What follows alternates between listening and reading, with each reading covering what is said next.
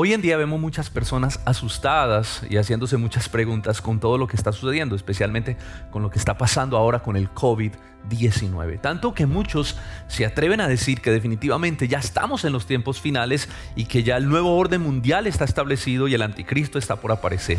La pregunta que tenemos que hacernos es, ¿qué dice la Biblia con respecto al fin de los tiempos? ¿Qué habló Jesús acerca de las señales antes del fin? Bueno, Bienvenidos a este blog que he titulado Cuando el fin se acerca.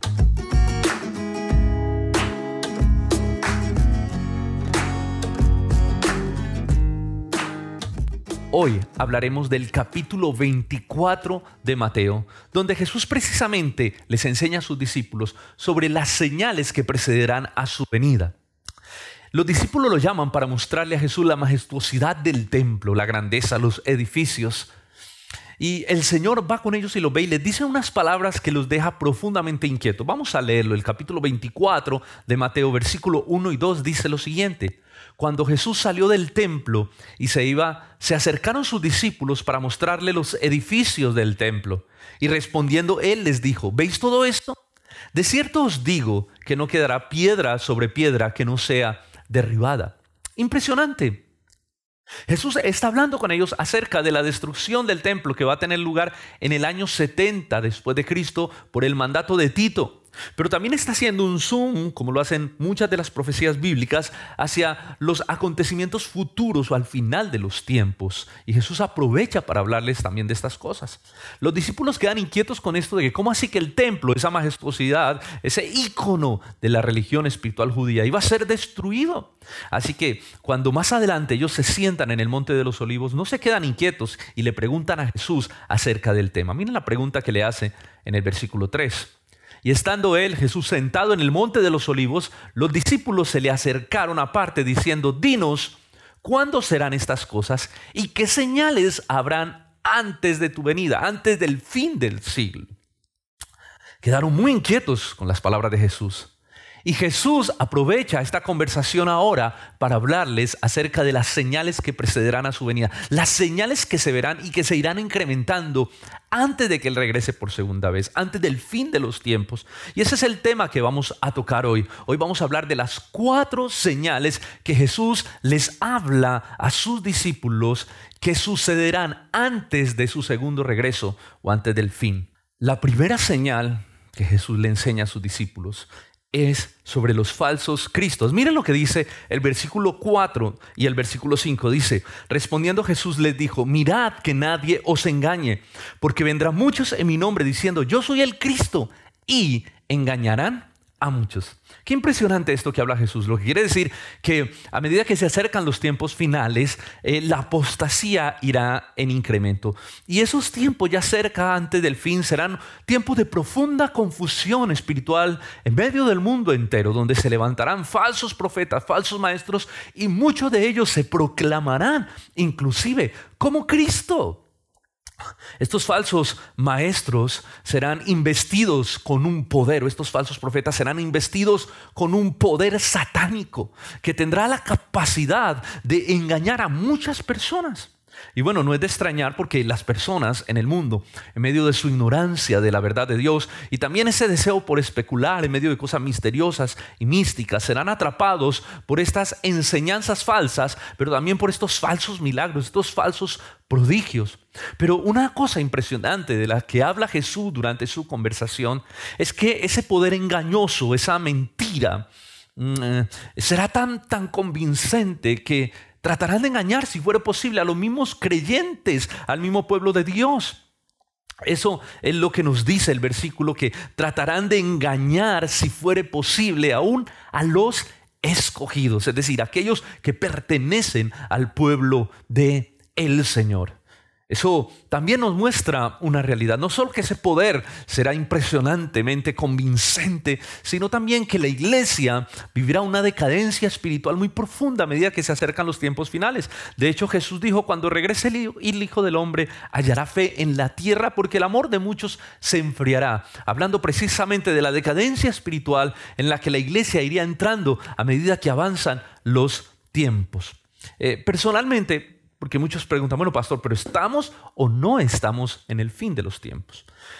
Personalmente yo creo que si hacemos un análisis de las palabras que dijo Jesús y de la realidad de la iglesia de hoy, nosotros podemos ver que la plataforma se está listando cada vez más, que hay una plataforma, que hay un espacio para que todas estas cosas se den. ¿Y por qué digo esto? Que estamos como en un preámbulo de los tiempos finales o tal vez podemos estar ya entrando en ellos, porque nosotros podemos revisar que la iglesia moderna tiene un serio problema con el discernimiento espiritual, con el discernimiento bíblico. De hecho, tiene un serio problema con con, la resistencia muchas veces al conocimiento de la palabra de Dios. Hoy en día es muy común escuchar que eh, no estudies tanto la Biblia porque la letra mata, pero el espíritu vivifica. Entonces somos más dados a cierto tipo de experiencias espirituales y restamos importancia al conocimiento, al discipulado, al estudio inclusive sistemático de la palabra de Dios. Hoy en día en muchos sectores de la iglesia hay una fuerte resistencia al conocimiento bíblico que ha sido cambiado más por experiencias espirituales, buscando eh, algunas cosas más místicas que el estudio profundo de la palabra del el Señor. Y no es que esté negando que podamos tener experiencias espirituales con Dios, simplemente estoy diciendo que sacrificamos el conocimiento de la palabra de Dios y lo cambiamos por experiencias espirituales que en última instancia puede resultar muy peligroso porque es un terreno donde Satanás también se mueve, como lo estamos viendo a través de los falsos prodigios, falsos milagros, de las falsas manifestaciones. Entonces es un riesgo muy elevado para la iglesia el que deje de lado la interpretación correcta y profunda de la palabra de Dios. Ahora, entendemos que por estar en medio de una generación que es más emocional que racional, entonces somos dados más a buscar esas experiencias que satisfacen nuestro corazón y nuestras emociones y dejamos de lado esa interpretación, esa racionalidad, el poder estudiar la palabra con entendimiento, con conocimiento. ¿Verdad? Pero como lo decía ahorita, es un terreno muy peligroso donde Satanás podría operar y podía engañar. De hecho, muchas de las falsas religiones o falsas sectas nacen por este tipo de situaciones.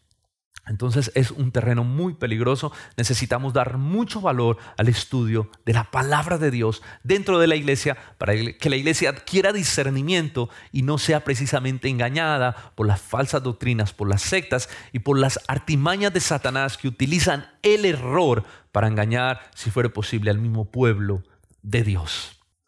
Por ejemplo, algo muy preocupante que podemos notar hoy en día en medio de la iglesia moderna, y lo digo con tristeza, no me alegro de decir esto, porque creo que son cosas que definitivamente necesitamos corregir. Vemos hoy en día que, por ejemplo, muchas predicaciones, por lo mismo que les decía, por ser una generación nosotros más emocional, que busca el placer y el bienestar, entonces muchas de las predicaciones han tomado ese rumbo y se han convertido más en charlas terapéuticas que buscan cómo llevarnos a nuestro bienestar, a nuestra felicidad, a un sentimiento pleno, ¿verdad? Entonces se convierte más en, en charlas terapéuticas para mejorar la vida que en exponer esa palabra de Dios que muchas veces confronta el corazón y trabaja la santidad dentro de nuestras vidas. Hemos convertido las predicaciones en charlas de psicología. Y no es que esté en contra de la psicología, ¿verdad? Pero hemos rebajado la gloria de Dios, esa palabra que nos da, que nos revela el carácter, la naturaleza de Dios, los problemas nuestros, nuestra propia naturaleza, el plan de salvación, la hemos rebajado a simplemente un manual, un manual de cómo vivir mejor nuestra vida. Hemos vuelto tan práctico todo que hemos robado esa gloria de Dios que hay en la escritura. Hemos convertido la Biblia solo en un manual, en un manual para que nos vaya bien, en un manual para poder vivir la vida de manera correcta, de tal manera que todo lo que hagamos salga bien. Hemos cambiado la gloria de Dios por un plato de lentejas. Entonces muchas de las predicaciones que escuchamos hoy en día podríamos escucharlas en una charla, ¿verdad? De un motivador. Eh, muchas de esas conferencias podríamos escucharlas eh, en una charla para empresarios, ¿verdad? En algún programa de cultura. Entonces hemos perdido la gloria del Dios, del Dios del Evangelio. Le hemos robado a la Biblia todo su poder y toda su fuerza. Y eso hace precisamente que a medida que avancen los tiempos, la iglesia entre en una decadencia espiritual que se convierte en la plataforma perfecta para la aparición de nuevas sectas y para la aparición de estos falsos profetas y falsos maestros que llegarán al punto de declararse a sí mismos como el Cristo. Pienso que el problema, la iglesia moderna tiene un serio problema con esto que debemos corregir. A veces estamos más enfocados, ¿verdad?, en el crecimiento de la iglesia que en la madurez de la iglesia, porque precisamente ese tipo de evangelio humanista es más atractivo, es como una especie de marketing evangélico hoy en día para atraer el mayor número de personas, porque Tal evangelio acerca del bienestar es demasiado atractivo, pero no produce para nada santificación dentro de la iglesia. Debemos también reconocer, y esto no solo lo digo yo, sino que reconocido por grandes hombres de Dios a través de la historia, que eh, muchas veces la iglesia moderna es muy condescendiente con el error. Tanto así que vemos el discernimiento espiritual que nos hace separar lo bueno de lo malo y, darnos cuenta del error. Lo vemos como divisivo y como que somos intolerantes cuando realmente la Biblia nos manda a que los creyentes debemos adquirir discernimiento para no ser engañados por el error y para que cuando todos estos personajes traídos por el mismo infierno aparezcan, la iglesia tenga la capacidad de discernir la verdad de lo que es el error. Ahora, yo no estoy avalando este tipo de personas que andan cazando los errores de los pastores, porque sabemos también que a medida que un pastor crece y avanza en el conocimiento de la palabra de Dios, va a cometer muchos er-, errores, ¿verdad?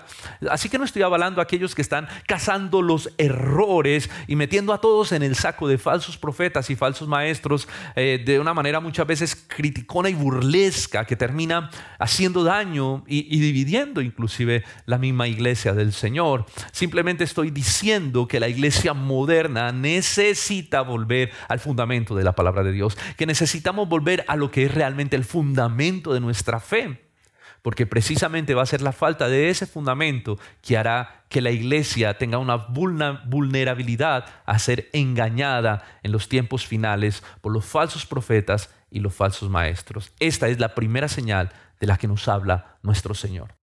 Nuestra segunda señal son las guerras y los rumores de guerra. Miren por favor el versículo 6 y el versículo 7. El Señor dice, y oiréis de guerra y rumores de guerra. Mirad que no os turbéis, porque es necesario que todo esto acontezca. Ojo a esa palabra, mirad que no os turbéis, porque es necesario que todo esto acontezca. Pero aún no es el fin, porque se levantará nación contra nación y reino contra reino.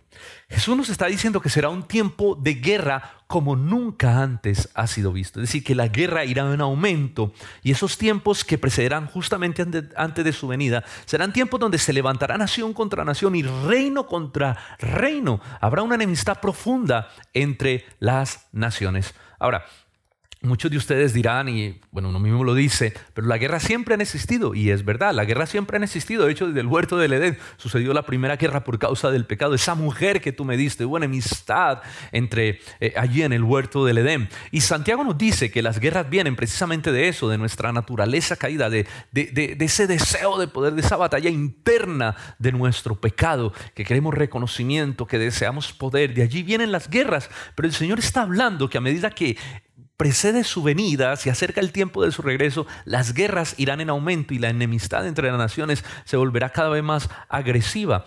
Mm, bueno, la guerra siempre han existido, pero necesitamos tener en cuenta, por ejemplo, durante el siglo XX estallaron la Primera y la Segunda Guerra Mundial. Además de eso, se inventó también la bomba atómica. Hablamos de armas nucleares, que ahora mismo hay un conflicto por ejemplo, acerca de este problema con Rusia, que no quiere permitir que se le verifique su armamento nuclear. Entonces vemos cómo la inversión que los países hacen constantemente en la guerra es cada vez mayor y cómo eh, aumentan, ¿verdad?, estas cosas. Hoy en día ya hablamos no de armas nucleares solamente, sino también de armas biológicas que son desarrolladas en laboratorios para traer muertes masivas. Entonces vemos cómo la guerra ha ido avanzando. La tecnología a medida que avanza permite que las armas sean más de destrucción más masiva.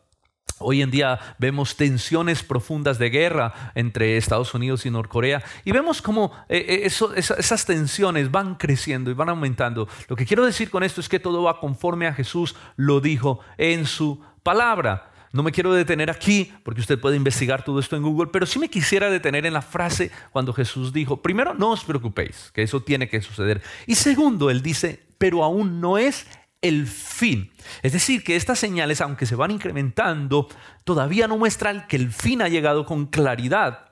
¿Por qué? Jesús está diciendo que estas señales irán aumentando hasta su regreso, así, y, pone como este ejemplo, como cuando una mujer va a dar a luz, como cuando una mujer está de parto, que sus contracciones van aumentando poco a poco, ¿verdad? Hasta que nace el bebé. Esta es la manera en que Jesús habla con sus discípulos y le representa cómo será el aumento de estas señales hasta que Él volverá por segunda vez. Eso lo dice en el versículo 8 cuando dice, porque se levantará nación contra nación y reino contra reino, y habrá terremotos en muchos lugares y habrá hambres y alborotos, y todo esto será principio de dolores. Y esa palabra principio de dolores precisamente es de una mujer que está dando a luz, que sus, sus contracciones van avanzando.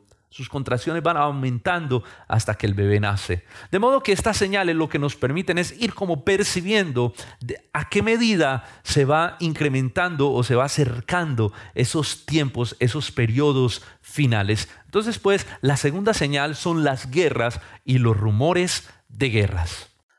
La tercera señal que nos muestra el pasaje es las pestes y las catástrofes naturales. Las he agrupado así, pestes y catástrofes naturales. Dice Jesús en ese mismo versículo que leíamos, y habrá pestes y hambres y terremotos en diferentes lugares. Pestes, ¿verdad? Lo que estamos viviendo hoy en día, una peste, una pandemia. Las pestes o, las pandemias o, el tema de todos estos virus siempre ha existido y ha sido un juicio regular de Dios. Porque recuerden que el mundo entero, el universo cayó bajo maldición por causa del pecado y tanto la enfermedad como la muerte son un juicio regular de Dios. Ahora, cuando pasan cosas como esta, como el COVID-19 y crean tanta especulación, eh, eso hace que centremos nuestra atención los cristianos en pasajes como estos eh, de Mateo capítulo 24, donde Jesús habla de las señales antes del fin, porque definitivamente una de las señales que nos muestra que la historia va en el rumbo, en el curso que Jesús habló en este pasaje con sus discípulos, son, los, las pestes, ¿verdad? Son las pestilencias. Y ahora el coronavirus ha logrado que fijemos nuestra atención en este pasaje y en estas señales. Yo quisiera simplemente decir que eh, en el siglo XX, eh, como lo dijo Jesús, porque Jesús lo habló, eh, todo esto va a estar presente, pero van a ir en aumento. Entonces revisemos un poco cómo, qué, qué pandemias y qué epidemias se han generado durante este siglo, ¿verdad? O durante el siglo XX se han generado eh, en nuestra generación. En primer lugar, voy a hablar de las pandemias. Hay una diferencia entre pandemia y epidemia. La epidemia es local, se concentra en un lugar y puede ser controlada, pero la pandemia es algo que alcanza más proporciones globales, proporciones mundiales. Algunas pandemias del siglo XX, por ejemplo, la gripe española, 1918-1919 se dice que fue muy agresiva, fue extremadamente agresiva con un 2.5 de tasa de mortalidad y mató cinco veces más que los combates de la Primera Guerra Mundial. Eso es impresionante. Mató cerca de 50 millones de personas, según el informe que pasa el Centro de Control de Enfermedades de los Estados Unidos. La gripe española fue una enfermedad bastante agresiva una pandemia bastante agresiva. Tenemos la gripe asiática 1957-1958, donde lo más afectados fueron los ancianos y mató cerca de 1.1 millones de personas. Luego tenemos también la gripe de Hong Kong, que esta se enfocó más en los niños, este virus, en 1968 a 1970, ¿verdad? Ahora, para los epidemiólogos, esta fue la primera pandemia de la era moderna eh, que tiene que ver eh, con los transportes aéreos y dejó cerca de un millón de muertos. Algo que ha sucedido es que a medida que avanza la tecnología y por ejemplo ya tenemos los transportes aéreos como el avión, pues ya estos virus se pueden propagar de manera más fácil y convertirse de meras epidemias a pandemias como lo que sucedió con el COVID-19. A medida que el mundo se globaliza, está más compacto y que hay todas estas fuentes de transporte rápido, los virus pueden viajar entonces de manera rápida hacia otros lugares y las eh, epidemias se pueden convertir en grandes pandemias si no se reacciona rápido frente a estos temas. Tenemos también el VIH o el SIDA desde 1981 hasta nuestros días, que ha cobrado alrededor de 32 millones de personas muertas. Esas son pandemias que hemos vivido. Y también muchas epidemias han surgido, simplemente se la voy a nombrar. Por ejemplo, el SARS del 2002 al 2003, la gripe aviar o el H5N1 del 2003 al 2004, el H1N1 2009 al 2010 y una de las más agresivas, el ébola del África Occidental de 2013 al 2016 con una terrible tasa de mortalidad de cerca del 40%. Entonces vemos cómo eh, también esta señal es algo que va incrementándose a medida que pasan los tiempos. Jesús también habló del hambre dentro de esta señal. Jesús dijo que habrá hambres en todos los lugares. Y aunque los países hacen todo posible por solucionar los problemas de hambre a nivel mundial, podemos ver en los estudios que la tasa de personas que mueren de hambre o que sufren de hambre ha ido en aumento. Tanto que se dice que en el 2018 se calculan que habían 821 millones de personas que padecían de hambre. Es decir, uno de cada nueve habitantes padece de esta terrible enfermedad, según el estado de seguridad alimentaria de nutrición del mundo. Entonces, lo que yo quiero mostrar con todo esto es que, como Jesús lo dijo, está aconteciendo. Estas señales se han estado dando y han venido en aumento a medida que vamos avanzando en los tiempos. Ahora Jesús también está hablando dentro de esta señal de el aumento de los terremotos y las catástrofes naturales, ¿verdad? Él dice, habrá grandes terremotos en grandes lugares.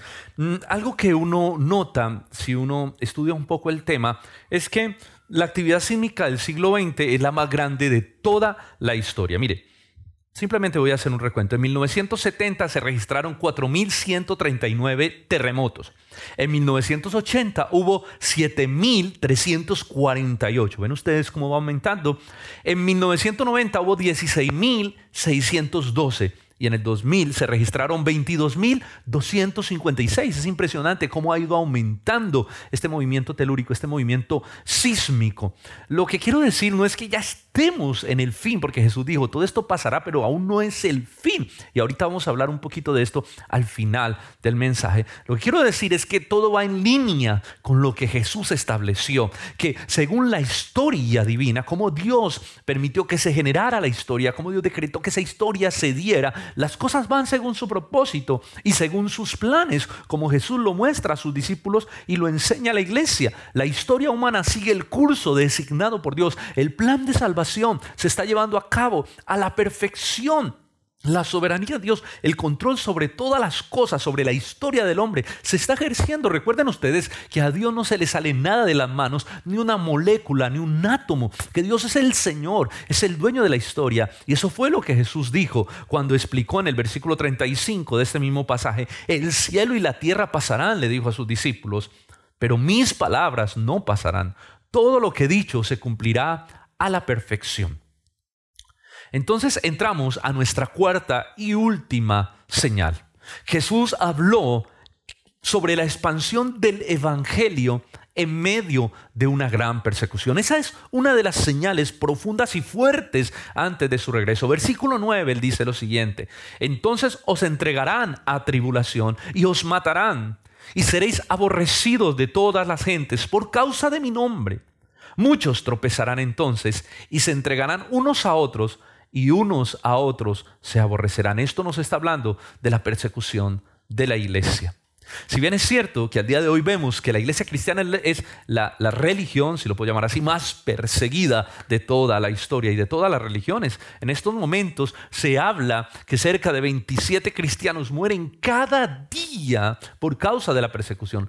Es decir, que aproximadamente cada hora está muriendo un misionero o un creyente por causa de la persecución contra el evangelio. Y esta persecución ha iniciado en países que, es lo triste, que ha iniciado en países que antes eran cristianos, ¿verdad? Y ahora sufren una gran persecución por causa del libertinaje del mundo actual.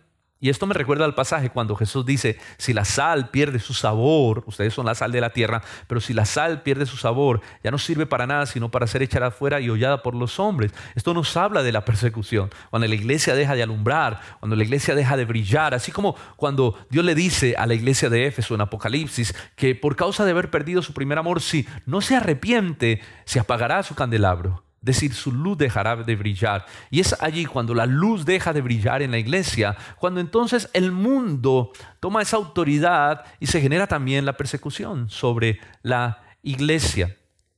Ahora, Jesús en este pasaje habla de un nivel de persecución supremamente agresivo, un nivel de persecución que entrará dentro de los mismos hogares de los creyentes. Marcos, el pasaje paralelo, el capítulo 13, nos habla de esto cuando leemos. Y el hermano, versículo 12 de Marcos 13, Es el pasaje paralelo de esta conversación de Jesús con sus discípulos.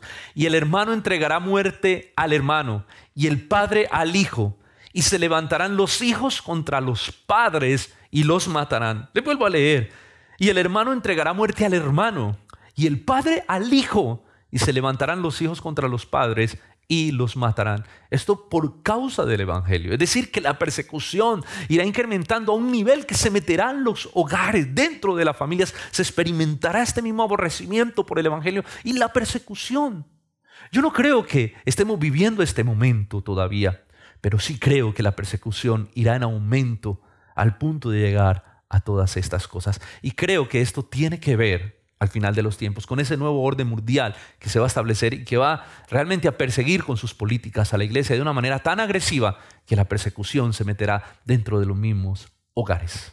Bueno, hoy en día, si bien es cierto que muchos países como Colombia y otros, la mayoría, experimentamos de una libertad religiosa, de una libertad de culto, no hay que negar, porque muchos dirán, pero esa persecución la vemos lejos, pero no hay que negar que las políticas globales eh, que se están imponiendo cada vez más, esas leyes globalizadas de países que cada vez son más liberales y que se quieren imponer alrededor del mundo, esas políticas que empiezan a avalar más el pecado que la justicia que vemos hoy en día que se están estableciendo, como lo es, por ejemplo, el aborto y todas las cosas que ustedes ya conocen que se están gestando en los últimos tiempos como una agenda global. Todo esto constituye una amenaza directa contra la iglesia. Todas estas leyes lo que terminarán haciendo es generando una persecución legal, porque te estarán obligando a cumplir esas leyes que van en contra de nuestra conciencia y que van en contra de lo que está escrito de la palabra de Dios. Así que podemos deducir, no quiero asustarles con esto, simplemente quiero mostrarles la evidencia y la realidad de lo que pasa en la historia de la humanidad. Quiero mostrarles que todo va según lo que dijo Jesús, que la iglesia podrá entrar en una gran o entrará en una gran persecución al final de los tiempos por causa de estos régimen globalizados, al punto que la persecución ingresará y entrará a las mismas familias. Ahora, debemos aprovechar el tiempo que tenemos hoy en día, esta libertad de culto para predicar el evangelio, para hablar de la palabra del Señor, para tener ese de nuevo y salir y compartir el mensaje del evangelio, ya que no tenemos ningún estorbo. Aunque lo paradójico es que cuando la iglesia empieza a sufrir ese tipo de persecución, es cuando el evangelio empieza a impactar más profundamente a sus sociedades. Pero hoy en día vemos entonces que las leyes que se están aprobando van en pro de traer esa persecución contra la iglesia. Creo que el panorama cada vez se alista y la plataforma está cada vez más lista. Es lo que quiero darles a entender, no que ya sea el fin, sino que todo se está listando y que todo ha llevado el curso del cual Jesús habló en estas palabras con sus discípulos. Ahora, esto no es para producir temor, porque al final lo vamos a hablar. La iglesia debe estar confiada en la soberanía, en la gracia de Dios. Pero yo creo que el panorama se está listando cada vez más para la creación de ese nuevo orden mundial. Y creo que los creyentes que lo puedan vivir lo verán con facilidad y lo entenderán, porque para eso ya está escrito en la palabra del Señor. Ahora es necesario que todo esto acontezca. La persecución es algo que nos causa cierta ansiedad y preocupación, pero es necesario también que la persecución ocurra, porque la persecución produce varias cosas. De hecho, la iglesia primitiva fue perseguida y fue lo que hizo que el Evangelio saliera de Jerusalén y se expandiera por todo el mundo. Porque la persecución, bueno, en primer lugar, la persecución es un juicio de Dios muchas veces contra la frialdad de la iglesia, pero también, aunque no fue el caso de la iglesia primitiva, fue un propósito para esparcirlos y que el Evangelio fuera predicado, pero también ese avivamiento lo que produce es eso, ¿verdad? Esa, esa persecución persecución. Esa persecución que se convierte también en un filtro, que filtra a los verdaderos creyentes de los falsos, que separa las ovejas de los cabritos. La persecución lo que termina haciendo es avivando el corazón de los verdaderos creyentes y los envía para predicar con denuedo el Evangelio del Señor, para que pueda llegar inclusive a las hartas cortes. Y es lo que Jesús está hablando en el texto. Leo para ustedes los versículos 9 y 10. El Señor dice lo siguiente, pero mirad por vosotros mismos porque os entregarán a los concilios y a las sinagogas y los azotarán, y delante de los gobernadores y de los reyes los llevarán por causa de mí, ojo, para testimonio a ellos. Y es necesario que el Evangelio sea predicado en todas las naciones. La persecución permite que el Evangelio se expanda. Alguien dijo, la sangre de los mártires es la semilla que permite el avivamiento y el crecimiento de la iglesia. Y, de una manera especial en medio de la persecución, el poder del Espíritu Santo actúa en la iglesia para avivarla, para darle de nuevo y para testificar. Porque recuerden que se hace un filtro ¿no? entre los que son creyentes y los que no lo son. Y esos que son creyentes terminan siendo avivados de manera poderosa. Dice el versículo 11, pero cuando os trajeren para entregarlos, no se preocupen por lo que habéis de decir, ni lo penséis, dice Jesús, sino lo que les fuere dado en aquella misma hora, esto hablen. Porque no son ustedes los que hablan, sino el Espíritu Santo de Dios. Qué impresionante. Debemos entonces mirar cómo el Espíritu Santo usa la iglesia y le da de nuevo y poder para predicar y dar testimonio de Jesús en medio de la persecución. Por eso no debemos preocuparnos. Ahora debemos también considerar que el avance tecnológico que vivimos hoy en día permite que la expansión del Evangelio sea más rápido. Todo el avance del Internet, que ya estamos hablando de redes 5G, ¿verdad? Pero el avance de la tecnología lo que también va a permitir, además de que permite que la maldad avance, como lo hablamos con el tema de las guerras, pero también eh, el avance de la tecnología permite que el Evangelio pueda avanzar en su predicación. Y esa es una de las señales más claras que el Señor expresa, que nos van a determinar precisamente cuándo será el fin. Versículo 14 dice, y será predicado este Evangelio del reino en todo el mundo para testimonio a todas las naciones, y entonces vendrá el fin. Aquí sí dice el Señor. Primero dijo, y entonces no es el fin, pero ahora dice, cuando el Evangelio se ha predicado a todas las naciones, entonces vendrá el fin. Esta es la señal definitiva. Esta es la señal que va a permitir que Jesús regrese por segunda vez según el tiempo designado por Dios. Así que como iglesia estamos llamados en todo tiempo, en todo lugar, que haya persecución o que no haya, a predicar el Evangelio de Dios, a predicar este Evangelio que nos ha sido encomendada. Esa tarea para que las personas conozcan a nuestro Salvador y puedan ser salvas de la condenación eterna. Como dice Pablo en Romanos 11:25, es necesario que entre la plenitud de los gentiles. Es necesario que el Evangelio sea expuesto para testimonio a todas las naciones y que Dios salve a su pueblo y entonces sí llegará el fin. Así que esta es la señal definitiva. Esta es la señal que permite que tengamos claridad sobre definitivamente el momento cuando el Señor va a regresar, que nadie lo comprende, ¿verdad? Nadie sabe el día ni la hora, pero esta señal es determinante antes de su segunda venida. Entonces, eh, yo quisiera concluir este mensaje después de ver estas señales y todo lo que Jesús mostró de lo que iba a acontecer para traer claridad y para que podamos ver que las cosas van en el orden que Jesús lo estableció. Quisiera terminar con unas aplicaciones a este pasaje, algo que debemos considerar a manera de conclusión. En primer lugar, definitivamente estamos en dolores de parto. Es más, los dolores de parto comenzaron cuando Jesús murió en la cruz de Calvario y resucitó, porque los tiempos finales dan su apertura, es decir, que la mujer empieza su proceso de alumbramiento en esta historia que cuenta Jesús desde que Él muere y resucita. Desde allí la iglesia empieza a ser formada y a ser preparada para su segundo regreso. Estamos en dolores de parto hace 2020 años. El, el tema es que no sabemos en qué contracción estamos. No sabemos cuál es la contracción que nos ha tocado a nosotros, a esta generación, pero sí sabemos que ha ido en aumento no sabemos si estamos en cuatro, en cinco, en seis, en ocho de dolores de parto. ¿Qué tan cerca estamos antes de ese final? Eso no lo conoce nadie. Podemos deducir que todavía falta tiempo, tiempo de esta agresiva persecución y de cosas que Jesús habló que todavía se están alineando dentro de ese cumplimiento. Pero todo esto ha venido aumentando. Todas estas señales, estas cuatro señales, los falsos cristos, las guerras, las pestes y catástrofes naturales y la persecución contra la iglesia en muchos lugares, ha venido en un profundo aumento.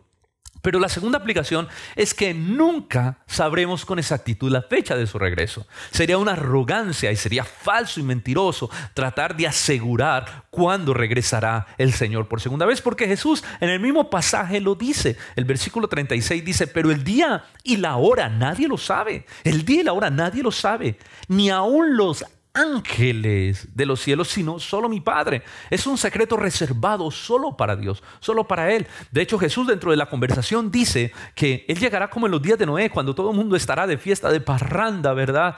Y estará bebiendo y comiendo, digamos, bebamos y comamos que mañana moriremos, y tendrán este estilo de vida, entonces el Señor aparecerá. Qué increíble todas estas cosas, pero la iglesia no está llamada a determinar con exactitud el día ni la hora, como muchos tratan de hacerlo, inclusive de ponerle fecha al segundo regreso de Jesús. Eso es una arrogancia, es una mentira porque Jesús dijo que nadie lo conocía. Jesús dice estas cosas para que su iglesia se prepare, para que nosotros vivamos como debemos de vivir. Debemos vivir en una profunda relación e íntima con Dios todos los días de nuestra vida. Y debemos estar preparados como si el Señor regresara en esta noche por su iglesia. Así que no somos llamados a determinar con exactitud el día y la hora, sino a vivir con la actitud y con el corazón necesario, con las maletas listas, esperando su regreso. Recuerda, debes vivir como si Jesús regresara esta noche. Por lo tanto, todas estas cosas no deben preocuparte.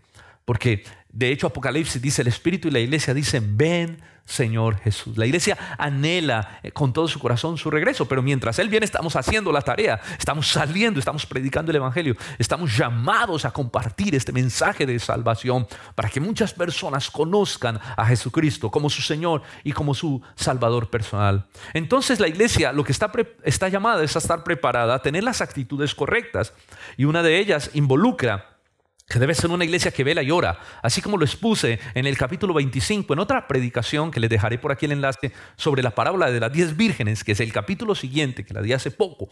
Esto complementa profundamente lo que estamos hablando. Así como esas vírgenes sensatas, la iglesia tiene que estar es preparada para el regreso del Señor. Tiene que estar llena de aceite para el regreso del Señor. Tiene que tener su lámpara encendida. Por aquí les dejo la predicación. Debemos velar y no dormir como las vírgenes insensatas.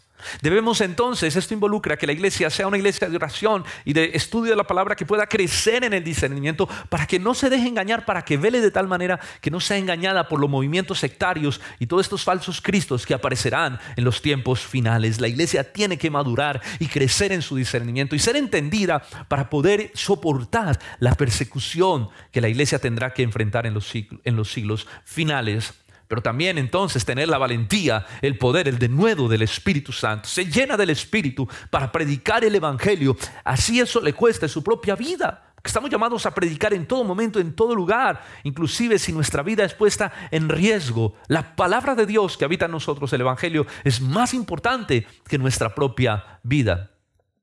Ahora, y por último, y una de las cosas para mí más importantes, es que debemos descansar en la soberanía de un Dios que tiene el control de todas las cosas, un Dios que es el Señor de la historia. Cuando Jesús profetizaba y hablaba cosas antes de que sucediera, Él decía, yo les digo todo esto, no para que tengan temor y pánico, sino para que crean y confíen, para que tengan gozo, para que su gozo sea cumplido, para que tengan paz en sus corazones.